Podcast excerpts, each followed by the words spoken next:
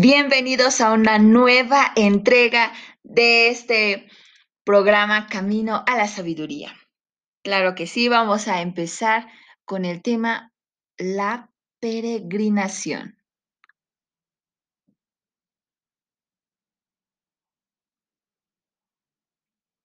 Si nosotros buscamos en Éxodo 13, que va desde el versículo 21 para adelante, vemos, y también en el capítulo 19, vemos que Dios quería que su pueblo aprendiera a confiar en Él. Por eso hizo que aguas amargas se transformaran en dulces. Envió el maná para alimentarlos, hizo salir agua de la roca y permaneció con ellos en una columna de fuego por la noche. Para calentarlos e iluminarlos esto servía bastante y una gran nube durante el día para que tuvieran sombra y no se quemen con el sol. Pero en esos momentos el pueblo empezó, empezó a no confiar en Dios. Y ahí es donde Moisés un, día dijo a Dios que, manda a, que mande al pueblo a lavar sus ropas y a hacer una limpieza en todo el campamento, porque de ahí a tres días descender, o sea, iba a descender Dios desde el cielo sobre el monte Sinaí a la vista de todos ellos, algo muy especial.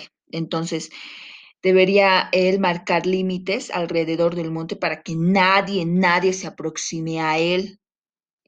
Y así fue que Moisés fue al pueblo, les dijo lo que había, había mandado Dios y el pueblo obedeció. Hasta ese entonces obedeció. Tres días después, bueno, el pueblo se despertó con el sonido de fuertes truenos. Cuando salieron de las tiendas, vieron el pico del monte Sinaí y wow, estaba cubierto por una espesa nube y relámpagos brillando a través de ella. Era algo muy increíble e impresionante. El monte soltaba humo como si fuera un volcán y ellos escucharon fuertes sonidos de trompeta. Esto era como queriendo avisar a todos que Dios estaba allí. Uh. El sonido de las trompetas era cada vez más fuerte y cuando Moisés hablaba con Dios, él contestaba con truenos. Entonces, Dios le dio al pueblo en ese momento los diez mandamientos que se resumen así. Los cuatro primeros es el amor de nosotros hacia Dios. Amarás al Señor tu Dios con todo tu corazón, con toda tu mente, con todas tus fuerzas. Y los seis últimos es el amor hacia el prójimo. El amarás a tu prójimo como a ti mismo. Y estos diez mandamientos realmente es un tema muy, muy, pero muy amplio. Y, pero es, pero es impresionante que Dios escribió con su puño y letra esta ley.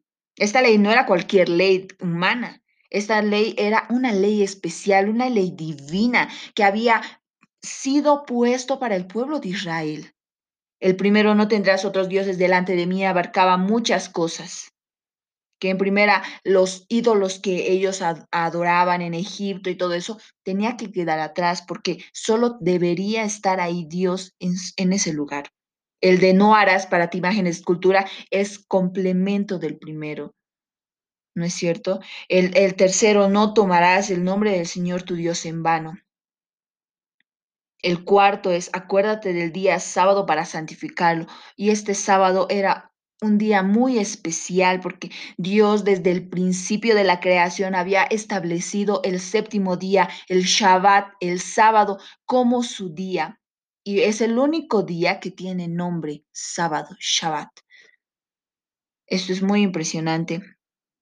El quinto, honra a tu padre y a tu madre. Y este es, honra a tu padre y a tu madre. ¿Por qué? Porque tus días, para que tus días se, se alarguen en la tierra que Jehová tu Dios te da. Entonces, eso todo abarcaba. Y el sexto, no matarás. El séptimo, no adulterarás. El octavo, no hurtarás. El noveno, no dirás falsos testimonios contra tu prójimo. Y el décimo, no codiciarás. Todo esto es, en resumen, los diez mandamientos que había establecido Dios para el pueblo de Israel. Entonces, después de la ley, de, esto, de esta ley, de los diez mandamientos, ¿no? También llamada ley moral de Dios, él, Cristo, también les dio varias leyes al pueblo de Israel. Eran las leyes ceremoniales, ceremoniales, porque que orientaban al pueblo en cuanto a las maneras de adorar a Dios y las leyes civiles que trataban de los derechos y las obligaciones de los miembros del pueblo entre sí, entre miembro con miembro, ¿no? Dios quería que su pueblo tuviera mucha salud. Él sabía que ciertos animales no debían comerse bajo el riesgo de enfermedades graves. También sabía el orden y, la limpieza que debería contener estos.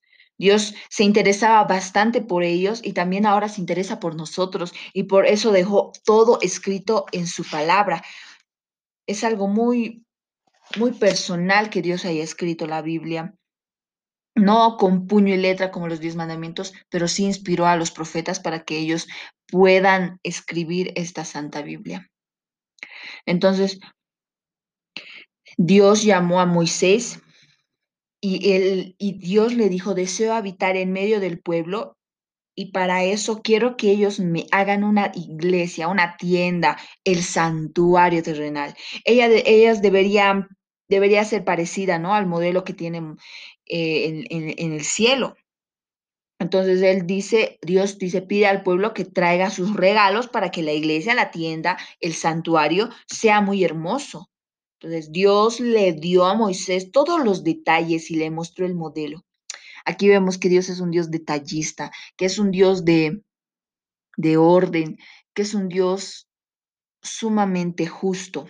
Entonces la iglesia tendría que ser desmontable porque ellos se mudarían mucho en el desierto. Eran muy diferentes de las nuestras hoy en día porque están ahí estables en un lugar. Se dividiría en tres partes.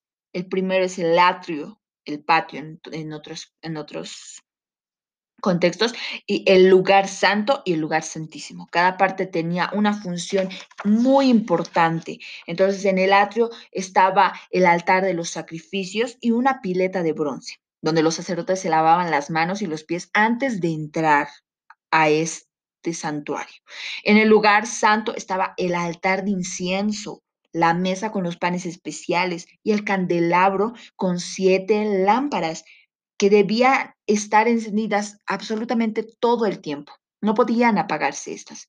Entonces, eh, y ahora en el lugar santo, entre el lugar santo y el lugar santísimo, había una cortina bordada con hilos de oro. Era realmente todo, todo, todo era especial. En el Santísimo había una caja cubierta de oro con una tapa llamada propiciatorio sobre la cual había unos dos ángeles de oro y entre ellos un brillo muy fuerte que revelaba la presencia de Dios ahí en ese lugar. Mira, cuando Moisés le dijo al pueblo que Dios quería que ellos diesen regalo para la construcción de la iglesia o la tienda, el santuario, todos participaron con alegría. Dieron tanto que Moisés tuvo que decir, hay demasiados regalos, no necesitamos nada más. Gracias, es suficiente. Muy bien, pueblo, sí. Entonces, cuando la iglesia, la tienda estuvo lista, una nube la cubrió y el brillo de Dios resplandecía a través de ella. Desde aquel día en adelante, pues la nube cubrió la iglesia, la tienda, de día y de noche. Había fuego arriba de ella a la vista de todo el pueblo. En pocas palabras, como el pueblo de Israel pasó por el desierto, lo mismo que les cubría en la mañana una nube grande y en, el, en la noche un, una, una columna de fuego, lo mismo hacía Dios para el santuario, porque Él quería habitar con su pueblo, Él quería estar cerca de ellos. Entonces, con eso Dios mostraba que le gustaba estar entre ellos. Entonces, ahí Moisés subió al monte para hablar con Dios. En ese momento, como ya había hecho el santuario y todo lo demás, subió al monte para hablar con Dios. Como él se demoraba, pues el pueblo empezó a impacientarse. Dijo, ¿por qué Moisés tarda tanto? ¿Habrá muerto? ¿Algunas fieras le habrán matado? Y así empezaban los comentarios. Entonces, luego surgió alguien con la idea, ¿no? Pues y ahí contagió a los demás. Entonces exigieron que Aarón mandara esculpir un becerro de oro para adorar a, a los dioses y que ellos les respondieran a- y así Moisés podría, podría bajar. Ellos pensaban de esa manera. Entonces Aarón tuvo miedo del pueblo porque ellos eran una muchedumbre muy grande y terminó haciendo lo que ellos querían. Después ellos empezaron a bailar, a hacer cosas que los egipcios realizaban delante de sus ídolos en Egipto. Ellos habían recordado la vida que en Egipto llevaban. Dios vio lo que ocurría en el campamento y en esos momentos mandó que Moisés bajara para, para poner un orden en el pueblo, porque no podía ver que el pueblo estaba volviendo a caer en pecado. Cuando Moisés vio la confusión y, y qué nivel ¿no? de pecaminosidad había descendido el pueblo, adorando aquel ídolo, se enojó bastante y tiró las tablas de la ley de Dios contra el piso, haciéndola pedazos. Con eso Moisés demostró que la gente estaba quebrando el compromiso de fidelidad que había hecho con Dios. Aarón fue el gran culpable de aquella actitud tan fea por parte del pueblo. Dios se enojó con él, pero Moisés pidió que lo perdonara. Y el mismo Aarón también pidió perdón. Y Dios lo perdonó porque Él siempre perdona nuestras equivocaciones y nosotros nos pedimos perdón pero entre el pueblo había mucha gente que no quiso arrepentirse. A estos Dios los tenía que destruir. Y no, no era porque él quería, sino porque ellos decidieron que fuera así. Entonces, ¿qué podemos sacar conclusión de todo esto? Que aparte, a pesar de todo, Dios, por más que estemos pecando, por más de que nos hayamos alejado bastante, Dios siempre va a estar con nosotros y en su palabra mismo dice, no hay nada que nos separe del amor de Dios, no hay nada. Pero acá ahí nosotros vemos que por nuestra cuenta nos alejamos, por, nos, por nuestras actividades en esta vida de, de aquí para allá vamos y, y nos olvidamos de Dios. Pero Él nos hace esa promesa que no nos va a dejar. Y así como Aarón se equivocó, así como Aarón erró, así como Aarón permitió dejarse llevar por las influencias del pueblo, nosotros no deberíamos permitir que el pecado nos influencie. Nosotros no deberíamos permitir que el pecado haga, haga su querer con nuestra vida.